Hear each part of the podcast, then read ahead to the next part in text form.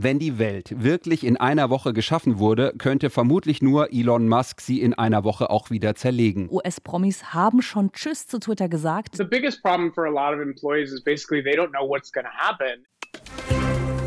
News Junkies. Verstehen, was uns bewegt. Ein Podcast von RBB24 Inforadio. Hallo zusammen, wir sind's wieder, die News Junkies mit Lisa Splanemann und Christina Femöbus. Hallo. Was ist das für eine Achterbahnfahrt bei Twitter. Es ist kaum mal zwei Wochen her, dass Elon Musk für richtig viel Geld den Kurznachrichtendienst Twitter übernommen hat. 44 Milliarden Dollar hat ihn der Spaß gekostet. Das haben wir bei den News Junkies auch schon thematisiert. Könnt ihr im Zweifel in der Folge vom 28. Oktober in der ARD Audiothek auch nochmal nachhören. Ja, jedenfalls hat Musk damals getwittert, der Vogel ist befreit. Kritikerinnen und Kritiker spötteln mittlerweile aber The bird is fried. Der Vogel, der wird gebraten. Ganz, ganz lecker. Tech-Experte Scott Galloway war das auf CNN. Jedenfalls gibt es einen riesen Hickhack und hin und her rund um Twitter. Mitarbeitende wurden massig entlassen, ein neues Abo-System eingeführt und wieder gekillt und so weiter und so fort. Warum überhaupt dieses Chaos? Das erfahrt ihr in dieser Folge. Aber nicht nur bei Twitter gibt es richtig Stress, auch bei Facebook hat es geknallt. Der Facebook-Konzern Meta hat jedenfalls Massenentlassungen angekündigt. Es ist der größte Stellenabbau in der Geschichte des Unternehmens. Was ist da also los bei den großen Tech-Unternehmen? Darüber reden wir heute in dem Podcast. Also viel hin und her in der letzten Zeit, unter anderem bei Twitter. Und dieser Zickzackkurs von Elon Musk bei Twitter, da noch klar durchzudringen, das alles mal zu enthändern, das ist wirklich nicht leicht. Das stimmt. Wir versuchen es mal zusammenzukehren, was bisher geschah. Ja, ganz großes Thema bei den Userinnen und Usern der blaue Haken, beziehungsweise das Geld, das man für ihn zahlen soll. Erst wurde die Bezahlpflicht eingeführt und dann wieder zurückgenommen. Jetzt aber nach den Midterm-Wahlen in den USA ist der blaue Haken, der Bezahlhaken, sage ich mal, wieder da. Also wenn man ganz kleinig sein will, ehrlicherweise ist es ein weißer Haken unter blauem Grund und wird deswegen trotzdem irgendwie blauer Haken genannt. Aber sei es drum, jedenfalls zeigt genau dieser Haken an, ob du als Userin oder User von Twitter offiziell verifiziert worden bist. Also dadurch siehst du, das ist kein Fake-Konto, da steckt ein echter Mensch hinter diesem Profil. Und wenn man jetzt diesen blauen Haken haben will, dann geht das eben nur mit der Premium Premium-Version, nämlich mit Twitter Blue.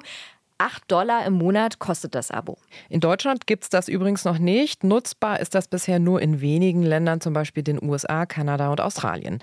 Elon Musk hat die Idee eines Twitter-Premium-Angebots für verifizierte Accounts auf einer Investorenkonferenz übrigens so begründet. Es geht darum, dass sich Verbrechen nicht lohnen soll, denn im Moment kostet das Erstellen eines Bots auf Twitter weniger als einen Cent. Die Kosten für Verbrechen sind also so niedrig und das ist einer der Gründe, warum sich Verbrechen und hasserfülltes Verhalten auszahlen. Aber es ist zu teuer, jetzt 100.000 gefälschte Konten zu haben. 100,000 fake accounts. Also die Idee kann man ja, finde ich, grundsätzlich schon diskutieren. Es ist ja erstmal nichts falsch zu sagen dabei, dass man an gefälschten Accounts Vorschub leisten möchte, oder? Ja, allerdings mit einigen Fallstricken, würde ich sagen. Also quasi der Haken an dem Haken. Jetzt prüft niemand mehr aus dem Twitter-Team, ob man ein echtes Profil hat, sondern der Nutzer bezahlt Geld für den blauen Hakenclub. Und das führte offenbar jetzt auch schon zu Fake-Promi-Profilen. Der Account von NBA-Star LeBron James zum Beispiel wurde gefälscht. Der blaue blaue Haken am Profil war auch dran. Und dann hat der gefälschte LeBron James getwittert, er würde die LA Lakers, also sein Basketballteam, verlassen. Und während mit dem Abo-Dienst und dem blauen Haken rumprobiert worden ist, wurde übrigens auch noch ein zweiter Haken als Test eingeführt. Ein grauer nämlich. Mittwochnachmittag tauchte der auf, also gestern, und soll Institutionen und Persönlichkeiten des öffentlichen Lebens mit der Kennzeichnung offiziell versehen. Also da zum Beispiel bei der Nachrichtenagentur Reuters, die hatte dann so einen grauen Haken.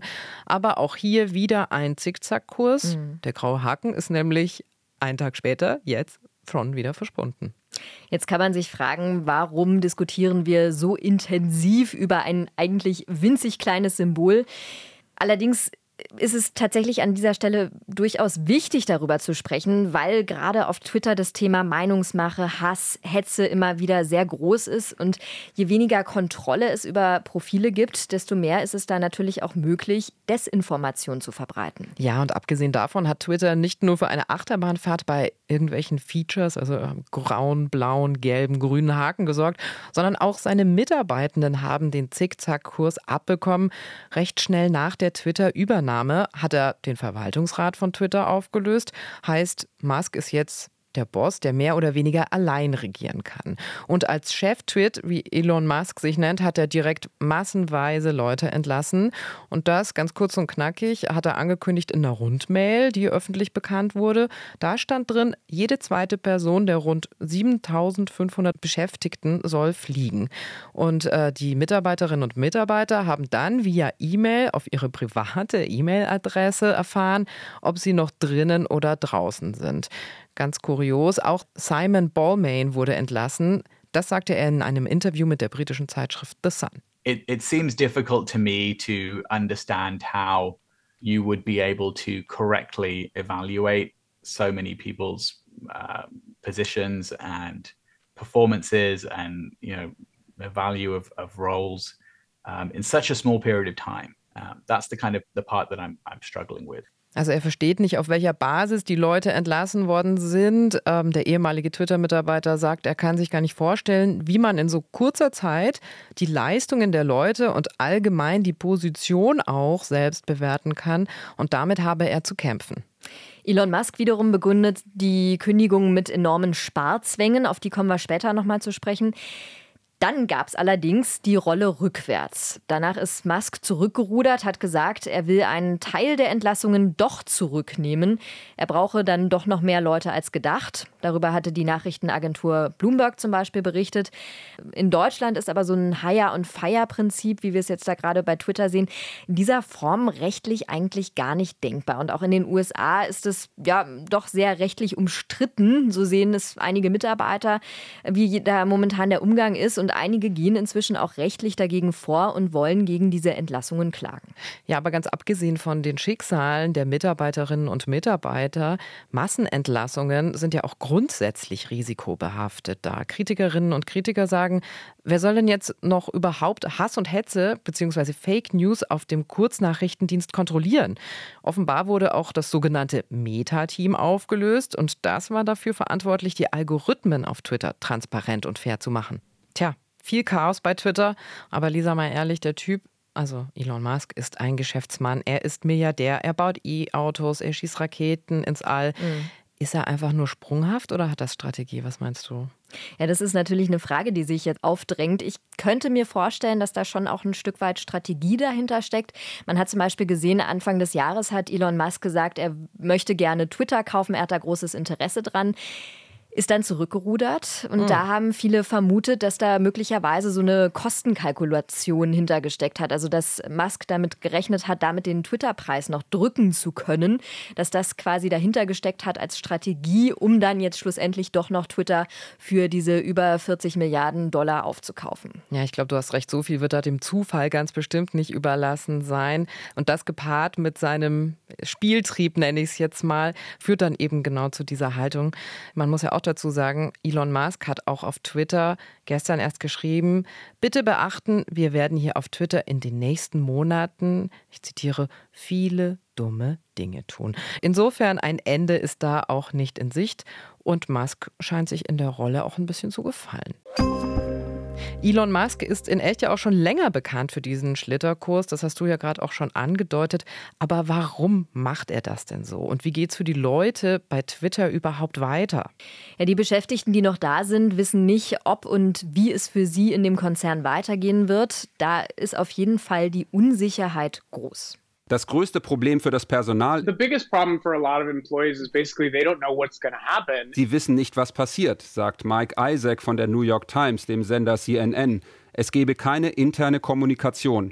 No really internal ja, einige von den verbliebenen Twitter-Angestellten, die berichten auch über eine große Mehrbelastung und einen ganz hohen Arbeitsdruck. Und Musk sagt, er muss Geld sparen. Ja, er hatte für seinen Sparkurs sofort eine Erklärung parat. Er schrieb vor fünf Tagen natürlich auf Twitter, es gebe hm. keine andere Wahl dadurch, dass das Unternehmen täglich mehr als vier Millionen Dollar verliere. Also Twitter verbrennt viel Geld. Der Kurznachrichtendienst ist in einer finanziell schwierigen Lage und es soll gespart werden, damit der Konzern profitabler wirtschaften kann. Ja, und der aktuelle Zickzackkurs, der macht die Situation auch nicht leichter. Ganz im Gegenteil, der neue Twitter-Chef hat über den Kurs Kurznachrichtendienst ja, wie gesagt, auch schon vor weiteren dummen Dingen gewarnt, die in Zukunft bei Twitter passieren könnten. Und er nimmt damit Kritikerinnen und Kritikern ja ein Stück weit schon den Wind aus den Segeln. Also er warnt schon mal vor, dass der Weg weiter holprig bleiben wird und sich die potenziellen Kunden auf Probleme schon mal einstellen können. Ja. Kann aber natürlich auch durchaus abschreckend wirken für Kunden, wenn da gesagt wird, da können noch dumme Dinge passieren, muss man abwarten. Es gibt jetzt aber schon mehrere Kunden, die angekündigt haben, sie stellen erstmal die Kooperationen mit Twitter ein. Der Kurznachrichtendienst finanziert sich ja hauptsächlich aus Werbeeinnahmen. Also Firmen schalten Werbung auf der Twitter-Website, zahlen dafür viel Geld. Mhm. Für Twitter ist dann die Werbung auch wirklich das Hauptgeschäft. Jetzt hat aber zum Beispiel VW schon gesagt, sie ziehen sich erstmal zurück. Die Unternehmen Unternehmen harren also der Dinge. Sie beobachten jetzt erstmal ganz genau, wie sich das alles bei Twitter auch weiterentwickelt. Wir haben es ja am Anfang schon gesagt, nicht nur Twitter hat massenhaft Leute entlassen, auch Facebook hat in dieser Woche tausende Mitarbeiter vor die Tür gesetzt. Ganz konkret mehr als 10.000 Stellen, die da auf einen Schlag gestrichen worden sind. Das ist gut ein Zehntel aller Mitarbeiter. Also es scheint nicht nur für Twitter, sondern unter anderem auch für Facebook, also für mehrere Tech-Konzerne nicht gut zu laufen zurzeit. Ja, das soll die größte Entlassungswelle in der Firmengeschichte des Facebook-Eigentümers Meta sein. Also kriselt es da so heftig in der Branche oder was? Also was ist da los? Wir sollten mal drauf gucken. Dazu müssen wir erstmal in die Vergangenheit schauen, nämlich auf die letzten beiden Corona-Jahre. Die großen Tech-Unternehmen waren ja so, kann man sagen, die großen Gewinner der Corona-Pandemie. Viele Menschen haben von einem Tag auf den anderen ins Homeoffice gewechselt oder ins Homeschooling. Und die Nachfrage nach PCs, nach Software, Messenger-Diensten ist enorm gestiegen. Oh Gott, ja, ich erinnere mich da nur allzu gut noch dran. Es war zwischendurch total schwierig Laptops zu bekommen, mhm. Headsets zu bekommen, ähm, zu Hause sich sein Homeoffice einzurichten. Und für die Tech-Branche selbst waren das aber natürlich sehr, sehr umsatzstarke Zeiten. Jetzt ist aber das Problem, man hat damit gerechnet, dass die Nachfrage ungebrochen hoch bleiben wird, also auch über Corona hinaus, die Tech-Branche boomen wird. Allerdings sieht man ganz aktuell, es geht langsam die Nachfrage zurück. Die Leute haben sich eingedeckt mit Sachen. Das Homeoffice steht inzwischen. Bei und, mir auch. Ja, bei mir genauso. und ähm, das heißt dann, dass entsprechend die Unternehmen da weniger Umsätze machen. Das schreibt zum Beispiel auch der Autor Matt Weinberger bei Business Insider. Sie, also die Tech-Unternehmen, wuchsen schnell, als die Pandemie die Nachfrage nach digitalen Produkten und Dienstleistungen ankurbelte und wurden dann auf falschem Fuß erwischt, als die Kombination aus einer Rückkehr zu einer relativen Normalität, steigenden Zinsen und der Inflation die guten Zeiten von jetzt auf gleich ja, beendete. Also Jetzt halten sich ja nicht nur die Privatleute zurück, sondern auch die Firmen, die größeren. Wir haben ja eben schon drüber gesprochen, dass äh, die Werbeeinnahmen für die Twitter-Bilanz besonders wichtig sind und viele abgesprungen sind. Und das ist eben nicht nur da der Fall, sondern trifft eigentlich auf fast alle Tech-Giganten zu. Also zum Beispiel auch auf die Google-Mutter Alphabet oder den Facebook-Konzern Meta, über den wir gesprochen haben. Gerade in Zeiten wie diesen, aber mit einer hohen Inflation, sparen die Unternehmen an ihren Investitionen. Und das trifft vor allem den Marketingsektor. Und das heißt also, die Werbeeinnahmen gehen zurück. Die Haupteinnahmequelle der Tech-Riesen versiegt damit. Gleichzeitig haben die Konzerne aber teilweise auch hohe laufende Kosten. Die Unternehmen investieren, also die Tech-Unternehmen investieren in die Weiterentwicklung ihrer Produkte und auch auch das kostet. Elon Musk hat auch schon laut drüber nachgedacht, was er jetzt eigentlich mit Twitter so anstellen will in der Zukunft. Denkbar wäre zum Beispiel, dass Twitter ein bisschen mehr Videos wie bei TikTok hat oder auch als App äh, funktioniert, mit der man Online-Shopping zahlen kann oder sowas. Ob das jetzt nur eine fixe Idee von Musk ist, er hat ja viele, wie wir festgestellt haben, oder nicht. Auf jeden Fall ist klar, solche Weiterentwicklungen kosten so oder so sehr viel Geld. Die großen Player müssen sich umorientieren. Sie müssen schauen, wo können Kosten eingespart werden. Ja, und da sieht man momentan eben, das passiert oft zulasten der Angestellten durch Kostenstreichungen und Mehrfachbelastung, die dadurch jetzt entsteht. Tja, Massenentlassungen, mögliche Fake News, eine einzige Achterbahnfahrt. Und jetzt, ich meine, wenn ich das jetzt als Nutzerin oder Nutzer nicht allzu prickelnd finde, was kann ich denn machen? Ich müsste mich ja irgendwie von Twitter verabschieden. Ich weiß nicht, möchtest du dich von Twitter verabschieden, Lisa? Es ist ja für uns natürlich immer eine ganz gute Recherchequelle, Twitter. Also alleine zu schauen, was ähm, sagen die Politiker zu einzelnen Themen, was sagen andere ähm, Experten, um auch einfach vielleicht sich weltpolitischen Eindruck zu verschaffen, ist Twitter natürlich eine sehr interessante Quelle. Aber man muss es natürlich jetzt auch umso kritischer betrachten, oder? Siehst du das auch so? Ja, auf jeden Fall. Also es ist schade um Twitter und es ist schade um diesen Aspekt, dass äh, Twitter eigentlich so ein bisschen Graswurzeljournalismus auch darstellt. Also siehe arabischer Frühling, siehe die Proteste im Iran. Da haben die Menschen auch ganz viel äh, Twitter genutzt, um in Echtzeit Informationen an andere zu liefern. Aber es gibt ja trotzdem Alternativen. Viele Promis haben sich schon von Twitter verabschiedet, unter anderem auch Jan Böhmermann. Der ist ganz aktiv bei Mastodon. Wer jetzt also keine Lust mehr hat auf Zwitschern bei Twitter, der oder die kann zum Beispiel dahin rüber wandern. Da wird nicht gezwitschert, sondern da wird getrötet. Ein Tweet heißt da tut, also tröten. Und ganz in echt unter uns heißt es auch pupsen, aber okay. Ein paar aus meinem Bekanntenkreis sind, sind tatsächlich auch schon rübergewandert. Hast du es schon ausprobiert? Also ich habe auf jeden Fall schon reingeguckt. Mich hatte das schon sehr interessiert, habe schon mal so ein bisschen rumgeklickt und den einen oder anderen dort gesucht. Man sieht, es ist noch nicht allzu sehr stark frequentiert wie jetzt beispielsweise Twitter, ist aber auf jeden Fall eine Plattform, die man ganz gut, ganz schnell verstehen kann.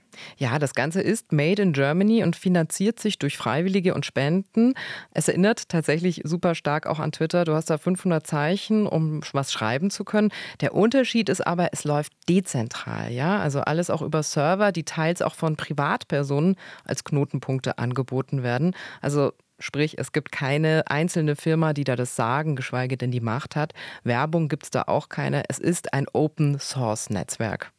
Ja, klingt auf jeden Fall nach einer sehr guten Idee, aber die Plattform muss eben erstmal wachsen. 380.000 aktive Nutzer und Nutzerinnen monatlich. Mal zum Vergleich, um das einordnen zu können, bei Twitter sind es 240 Millionen aktive Nutzer täglich. Und das ja, okay. ist einfach natürlich noch nicht die, das gleiche Niveau. Gut, dann muss das Maskottchen, der Elefant, dann noch ein bisschen mit weniger Leuten tröten. Aber ich meine, es gibt auch andere Plattformen, die schon länger auf dem Markt sind und die sich schon viel mehr etabliert haben. Siehe zum Beispiel Reddit oder Counter Social. Mhm. Fakt bleibt jedenfalls, von Twitter werden sich nach der Übernahme von Musk in der nächsten Zeit so oder so noch mehr wegbewegen.